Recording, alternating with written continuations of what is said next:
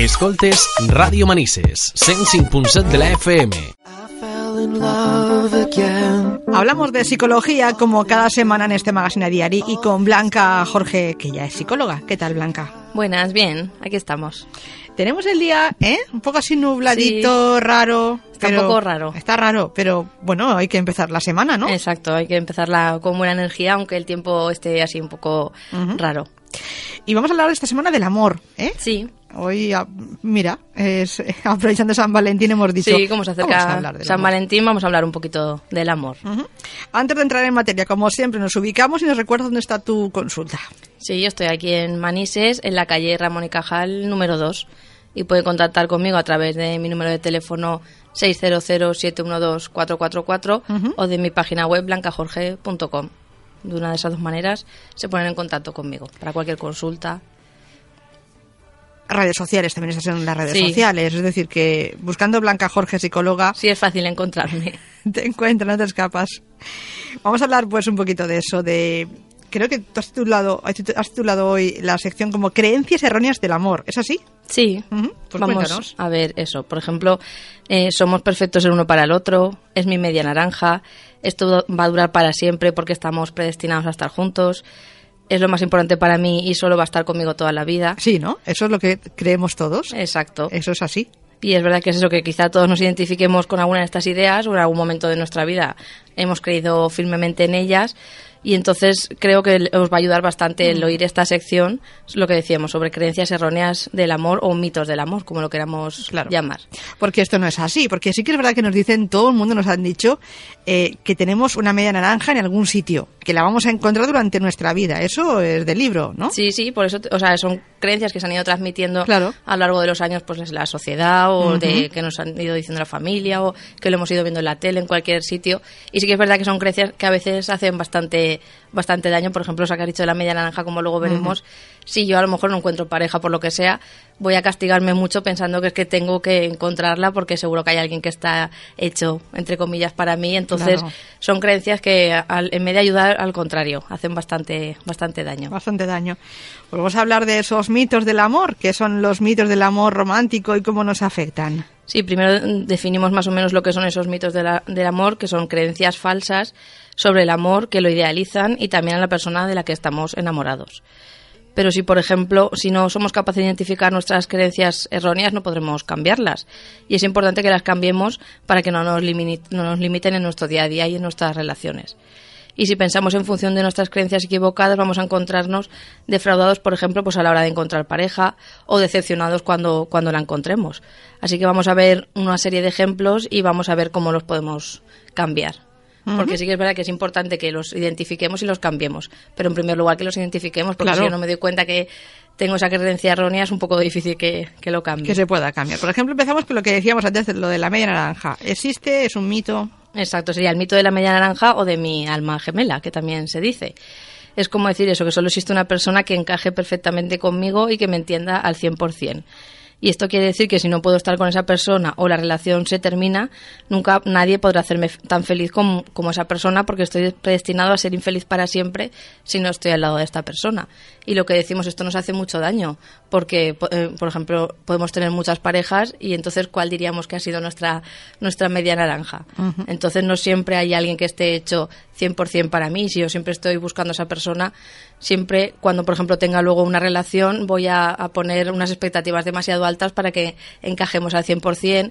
Si no cumple esas, esas expectativas, lo voy a pasar mal. Entonces, lo que decimos no nos ayuda no nos ayuda mucho y tenemos que pensar eso, que vamos conociendo a las personas y cada una tenemos cosas en común y cosas que no tengamos en común, pero no hay nadie que esté hecho a nuestra imagen y semejanza para poder encajar y si vamos buscándolo lo pasaremos mal. Claro.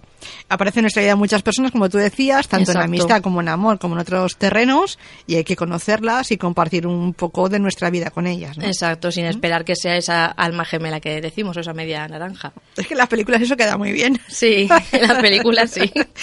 Pero luego la vida real es diferente. Eh, dicen que el amor todo lo puede. Exacto, ese es otro, otro mito que, que se ha transmitido. Y digamos eso, que con el amor es suficiente y que no hace falta nada más para para, ser feliz que tener a la otra persona conmigo. Y esto muchas veces nos puede llevar eh, a dejar en un segundo lugar el trabajo, las amistades, la familia, porque al fin y al cabo yo interpreto que nada de eso es la razón de mi, de mi felicidad, solo es la razón de mi felicidad el tiempo que paso con, con mi pareja. Y es ese tiempo el que, el que es interesante y el que disfruto.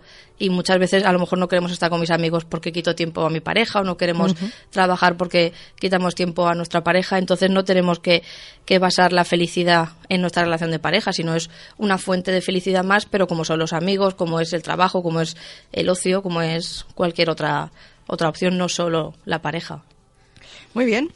Estamos predestinados a estar juntos. Esta frase, ¿quién no la ha escuchado o quién no la ha dicho incluso? Exacto. Y también es muy de, película, como decías tú antes. y es eso, es pensar que el destino ha puesto a esta persona en mi camino y que es ineludible que estemos juntos. O sea, tenemos que estar juntos sí o sí. Y esto nos puede llevar a acomodarnos muchas veces en una relación, dando por hecho que nunca se va a ir de nuestro lado, pero también aceptar a lo mejor ciertas conductas en el otro que no aceptaríamos si pensásemos que tenemos la capacidad de, decidir. Es decir, yo a lo mejor estoy con una persona que creo que estamos predestinados a estar juntos y a lo mejor acepto cosas que no debería de aceptar solo por el hecho de que creo que es que tenemos que estar juntos sí o sí a toda costa y aguantando lo que haga falta.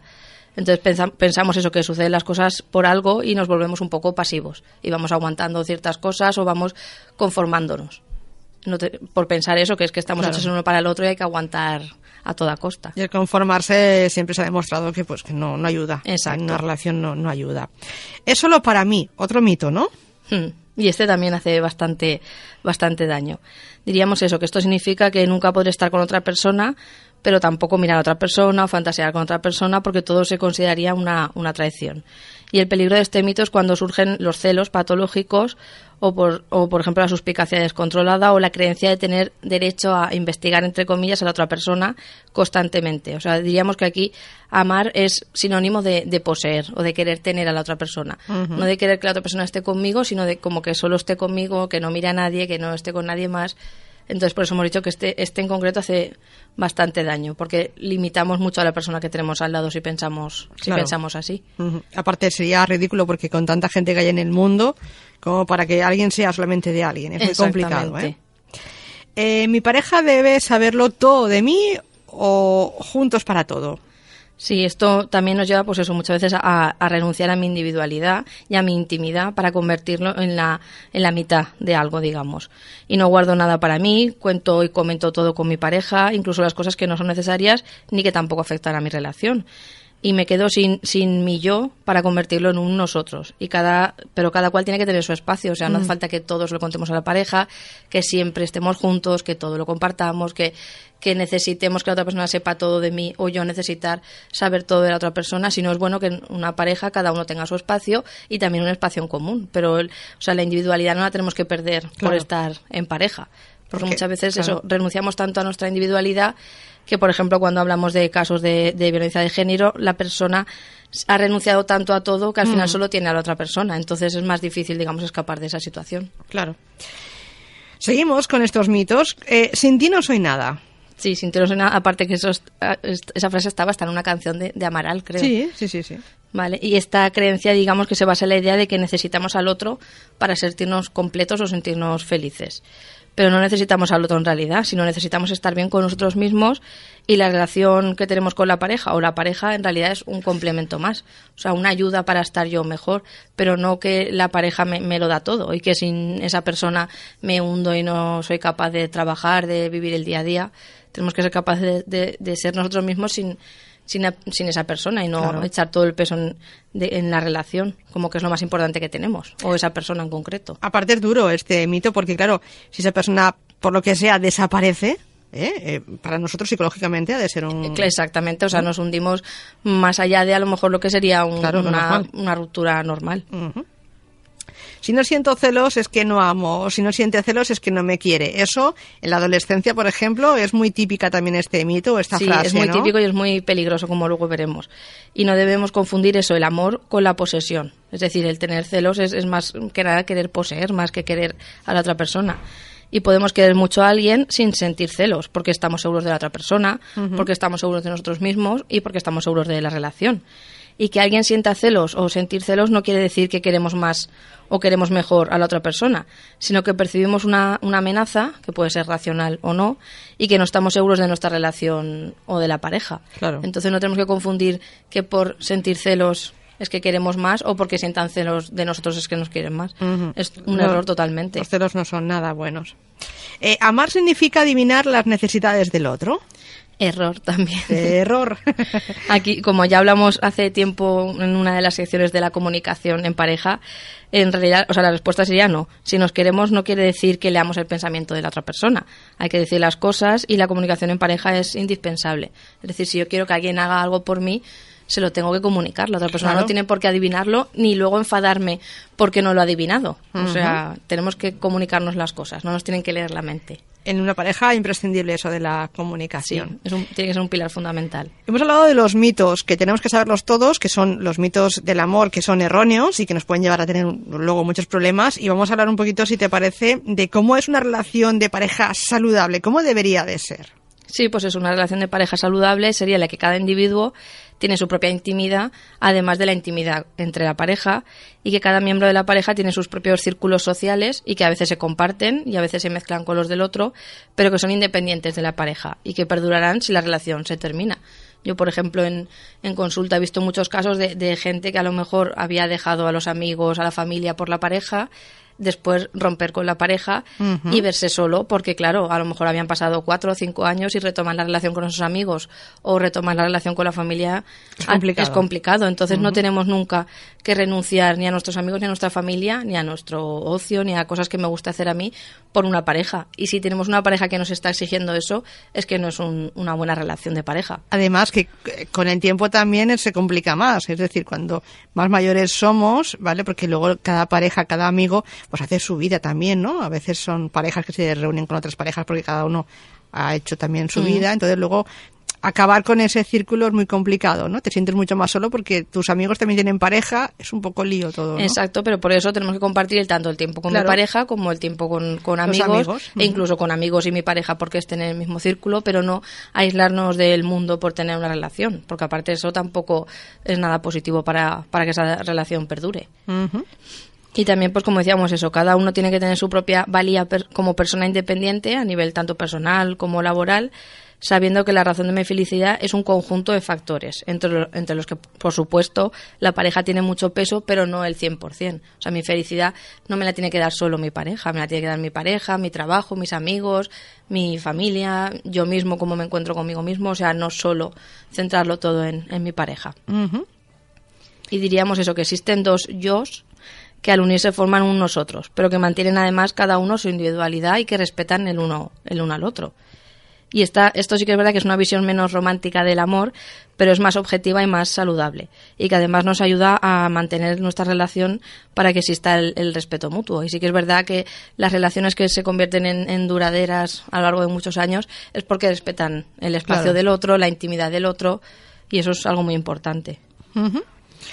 eh, háblame de ese triángulo de Steinberg, que lo acabo de ver y quiero que lo expliques. Sí, sería eso. O sea, tenemos que tener claro de qué tipo de relación estamos hablando.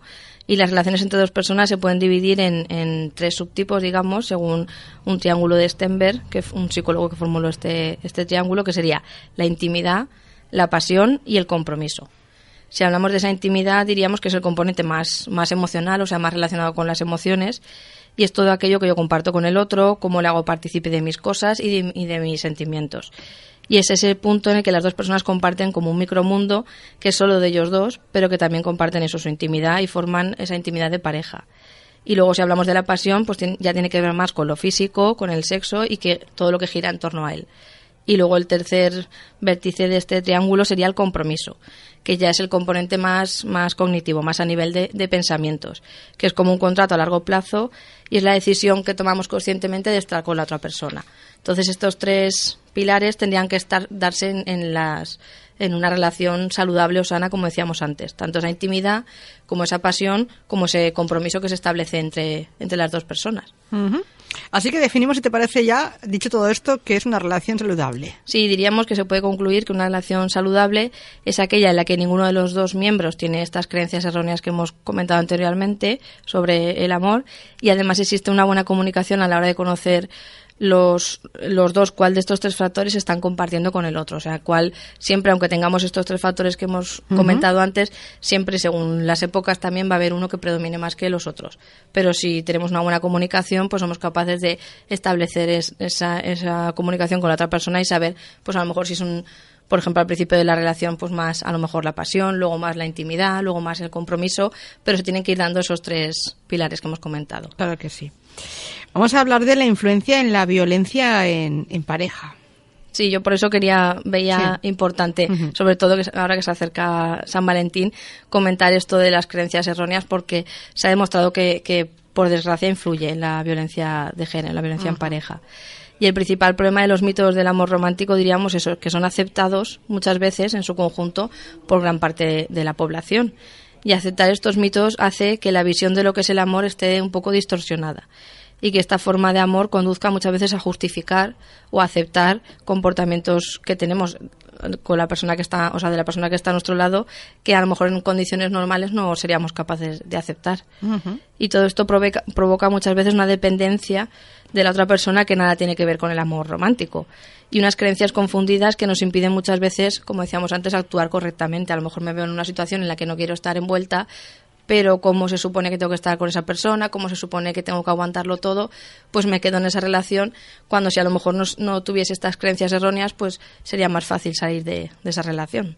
Claro. Todo provoca esto, ¿no? Una dependencia que tú decías. Sí, la influencia de estos mitos impide muchas veces eso, que se desarrollen relaciones de pareja sanas, basadas pues eso, en la libertad, en el respeto de los dos, en el amor por uno mismo y también facilitar el desarrollo, o sea, y facilita el desarrollo de las relaciones con, con altos riesgos, o sea, con factores de alto riesgo relacionados, pues eso, como decíamos antes, con la violencia de género. Y sí que es verdad que los mitos de amor romántico son especialmente peligrosos, sobre todo para la población adolescente porque la adolescencia es una etapa especialmente vulnerable, como ya vimos el otro día, ya que la necesidad de ser aceptados por el grupo y los mensajes que se reciben, por ejemplo, a través de libros, de películas, de series, muchas veces van, van a condicionar la manera en la, en la, que van a actuar ante nuevas experiencias, porque es verdad que a lo mejor un adulto ya ha tenido su vida o sus experiencias que le han dado un aprendizaje, pero un adolescente va a coger todo lo que vea en los libros, en las series, lo que oiga en la calle, para a raíz de ahí comportarse. Y es verdad eso, que la adolescencia se va a enfrentar a los primeros enamoramientos y también a los primeros desengaños, y debido a su edad aún no disponen de la suficiente madurez mental para saber afrontar correctamente estos conflictos que se les puedan presentar. Por lo que en muchos casos seguirán como modelos de actuación pues lo que hayan visto a lo mejor en, en los medios de comunicación en los medios de comunicación, por ejemplo, pues en las películas para adolescentes, en las series. Y claro, esto puede estar acertado o no. O sea, pueden haber aprendido cosas buenas o a lo mejor cosas no, no tan buenas. Pero ahí, por ejemplo, eh, los padres tendrían un papel importante, ¿no? O la familia, intentar que estos mitos que decíamos antes, pues que también intentar hablar con ellos y decir que estos son mitos, que esto no es así. Exacto, por eso como, comentábamos el otro día, la comunicación con los adolescentes es muy importante porque si ellos a lo mejor estos mitos que hemos dicho, pues los han oído en las películas, en las series y no han conversado para, con sus padres para ver si están bien, si no están bien, si es lo correcto, pues ellos van a pensar que eso es lo que toca pensar, digamos. Pero si es verdad, si hablan con sus padres y sus padres les comentan que son mitos y que no son creencias adecuadas, pues ya ellos pueden pueden cambiar de, manera de pensar. Pero por eso es muy importante en esta etapa esa comunicación. Lo que no vamos a poder evitar es que, pues lo que tú decías, que en muchas películas, en muchas series aparezcan eh, el amor de esa forma y ellos lo quieran para sí, ¿no? En, Exacto, lo quieran imitar porque, pues eso, si lo están viendo en una película, en una serie, es como, como el ideal o lo que toca que te pase siendo adolescente. Entonces, muchas veces tiene más peso los medios de comunicación, las series, las películas, que a lo mejor lo que puedan decir los padres. Y eso es lo que decimos. Eso hace que al existir mitos de amor romántico en muchas películas y series de adolescentes, los adolescentes acepten como normales estas ideas confusas que decíamos, que están relacionadas muchas veces, pues eso, con desigualdades de género, con los celos, con relaciones dependientes, con la necesidad de poseer a la otra persona, y ya que es el modelo que les llega y por tanto es lo que llevarán a su realidad. Y sobre estas ideas van a desarrollar sus, sus primeras relaciones. Y es por ello que muchas chicas adolescentes ven negativo y ven reprochable el hecho de no tener pareja. y por tanto les resulta más importante el hecho de tener cuanto antes a su media naranja, como decíamos antes, que la acción de a lo mejor esperar y desarrollar una relación de, de, calidad, porque a lo mejor han visto en las películas que a cierta edad ya tienes que tener tu primera pareja y si están ya en esa edad o la han pasado, pues es como que tienen una necesidad que se crean ellas solas o ellos solos por tener esa pareja y muchas veces cualquier persona que esté cerca les vale, sin ser capaces de a lo mejor tener ese filtro de decir, pues me está hablando como toca o no me habla como toca o de verdad compartimos cosas en común o no. Entonces, cualquier persona que pase por delante les vale para cumplir esa necesidad que ellos mismos se han puesto por eso, a lo mejor por verlo en una película o leerlo en un libro o por las redes sociales por que lo hayan visto en cualquier medio, digamos. Aparte, eh, se tiene prisa, ¿no? En ciertas edades se tiene prisa por llegar a, obtener ciertos, ciertas metas que te has planteado, ¿no? Pues cuando vaya al instituto tengo que tener eh, novio o, ¿sabes? Esas cosas que te planteas y sí, tienen prisa, demasiado de prisa. Tienen prisa por vivir, pero también es verdad que muchas veces esa prisa se la marcamos nosotros. Porque yo muchas veces que he tenido reuniones familiares o con adolescentes, enseguida la pregunta a partir de los 16, 17, 18 años de, que les hace la gente es y no tienes novio, no tienes novia, y no tienes pareja y para cuándo y sobre todo si por ejemplo estamos hablando de chicas se te va a pasar el arroz o frases así. Entonces sí que es verdad que muchas veces la sociedad es como que si a lo mejor alguno no se lo ha planteado, les empujamos a, que busquen pareja porque es como que lo que se espera que tienen que hacer. Claro. Y yo sí que es verdad que hablando con, con los adolescentes sí que son, estas frases les molestan mucho que se las, o sea, estas preguntas les molesta mucho que se las hagan porque pues a lo mejor no tienen pareja y hasta ese momento no se habían planteado que eso estaba mal, pero claro, a raíz de a lo mejor insistirle a la gente de alrededor. Te presionan, ¿no? Exacto. Entonces esa presión tenemos que intentar eliminarle, que ellos vayan creciendo a su ritmo y vayan eligiendo pareja si quieren o no, pero no medio obligarles. Claro, casi. Todo llegará, ¿no? Sin, sin prisas. Pero la verdad es que hay datos que hablan de la violencia de género, la verdad que son preocupantes, ¿no? A nivel, eh, pues eso, a nivel psicológico, a nivel que vosotros tenéis ahí datos de estudios que habéis hecho, la verdad es que preocupan, ¿no? Sí, existen esos datos muy, muy preocupantes que están relacionados con este tipo de violencia que mayoritariamente suele ser más psicológica que física, pues eso mediante celos, una necesidad de control. Y aunque la juventud considera, por ejemplo, inaceptable la violencia de género, ya que se han hecho estudios, pero sí que es verdad que uno de cada tres jóvenes no relacionan los comportamientos de control con la violencia de género. Es decir, se ha preguntado a jóvenes y no relacionan que a lo mejor la necesidad que tienen muchas veces los adolescentes de saber si su pareja con quién está, con quién no está, por qué no le contesta, que porque está en línea no le contesta, porque ha leído el WhatsApp y no le contesta. ellos no relacionan que eso tenga que ver con luego una posterior violencia de género. No ven ahí esa relación cuando en realidad es una relación bastante evidente, porque si yo tengo esa necesidad de control de la otra persona, que no puedo estar sin que me conteste, sin que me llame, luego eso va a generar comportamientos que no son del todo adecuados. Claro. Y también es verdad que un 33% de los jóvenes dicen que es inevitable que pueda existir control en los horarios de la pareja, por ejemplo, o impedimentos para ver a ciertas personas, o decir que se puede o no se puede hacer. Y estos son, pues eso, a lo mejor afirmaciones que se les ponen a esos adolescentes y ellos relacionan como que una pareja como toca, entre comillas, tiene que saber cuándo su pareja entra y sale, tiene que impedir que vea a quien ve o a quien no ve y tiene que decirle que puede o no puede hacer. Y claro, si estos son pensamientos que se tienen con 15, 16, 17 años, con el paso de los años, si no se intentan eliminar, cada vez se afianzan más. Claro, ese, control, ¿no? exacto, y son pensamientos muy peligrosos porque yo no tengo que impedir a mi pareja ver a nadie, ni tengo que exigir o decir que puede o no puede hacer, y ellos lo están aceptando. Entonces, claro, esos son ya en las primeras relaciones ya tienen esos comportamientos o sufren esos comportamientos, entonces ya va a hacer que si no los cambian, los, los sigan haciendo en relaciones posteriores. Claro. Vamos a llegar a las conclusiones del programa de hoy. ¿Qué podemos decir, Blanca? Sí, pues eso, como conclusiones podríamos decir que la adolescencia es una de las fases más vulnerables para el ser humano y que la educación en este momento y la formación que reciba en esta etapa va a influir tanto positiva como negativamente. Y en esta etapa la educación afectiva ya no depende tan solo de los padres y de los docentes, que sí que es verdad que los padres tienen un papel muy importante y los profesores también, pero también de los medios de comunicación, que muchas veces contribuyen a que el adolescente entienda cómo es, cómo es el amor. Y por tanto la sociedad tiene una responsabilidad muy importante en esta función, o sea, hay que hay que empezar a lo mejor a cambiar ciertas campañas o ciertas películas o series o libros e intentar modificarlos un poco para no transmitir o seguir transmitiendo pues eso estas ideas de, yo, por ejemplo, buscando información para hacer la sección, pues he visto imágenes de, de, pues eso, de el amor duele, o quien bien te quiere te hará llorar, o frases así que en realidad se han ido transmitiendo a lo largo de la historia de generación en generación y que son frases que tenemos que ir desterrando, porque el amor no tiene por qué doler y porque quien nos quiere no nos tiene que hacer llorar, sino todo lo contrario, nos tiene que hacer pasarlo bien, etcétera, y disfrutar. Pero son frases que se van transmitiendo y mm. tienen un contenido muy muy peligroso. Y sí que es verdad eso, que sería un papel pues de tanto los profesores, los padres, pero también de, la sociedad y de los medios de comunicación.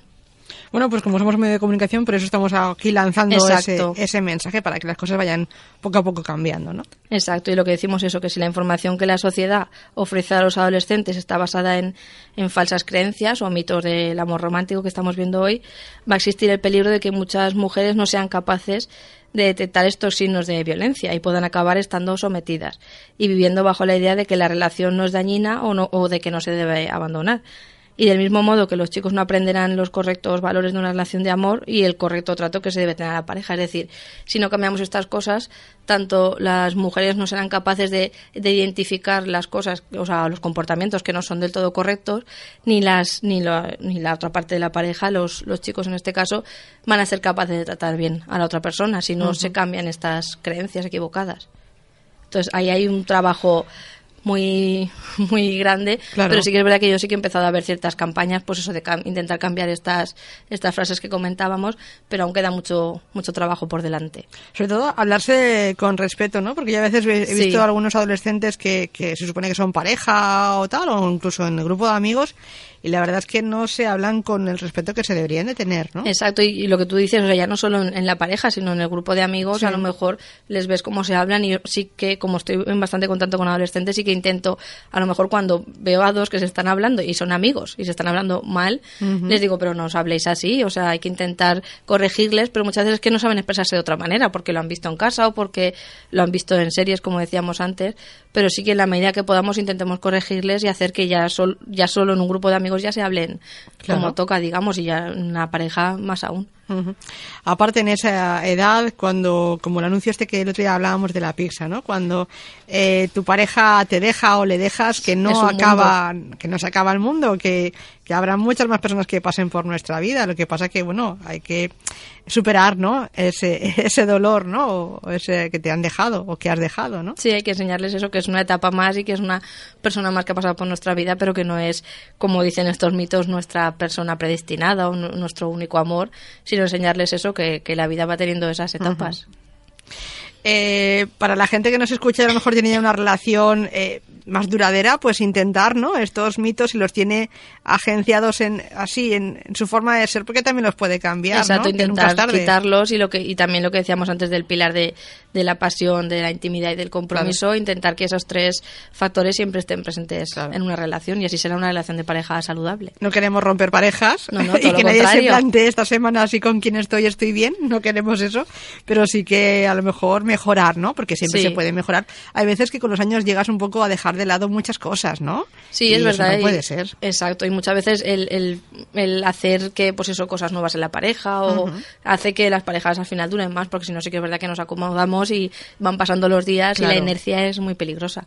Pero hay que ah. intentar mejorar, como tú dices. Hablando de anuncios, hay un anuncio que, que creo que anuncia eh, un cupón de algo, hay algo de un sorteo, que hay un, hay un cupido ahí que un poco marca, ¿no? A la pareja que no tiene que dejarse, ¿no? Que tiene que mantener la llama del amor viva, ¿no? sí que es verdad. Por lo que decíamos de, los tres elementos, la pasión, por ejemplo, siempre tiene que estar presente también pues vamos a intentar eso, que la gente tenga en su pareja, si es que tiene pareja, pues una relación más saludable. Y si no la tiene esta semana es perfecta para encontrar el amor. Exacto. que está en el aire, así que, y quien la tenga, pues que la cuide. Eh, Blanca, recuérdanos dónde está tu consulta, pues si alguien quiere hacerte una consulta de forma personal, sea adolescente, sea una persona adulta, mm. ¿dónde pueden encontrarte? Pues aquí en Manises, en la calle Ramón y Cajal, en el número 2. Y si quieren realizarme alguna consulta, pues eso, pueden ponerse en contacto conmigo a través de mi número de teléfono 600 712 o de mi página web blancajorge.com. Ya sea adultos, sea adolescentes, a través de ahí se ponen en contacto conmigo. Pues hasta la semana que viene, gracias. Vale, hasta la semana que viene.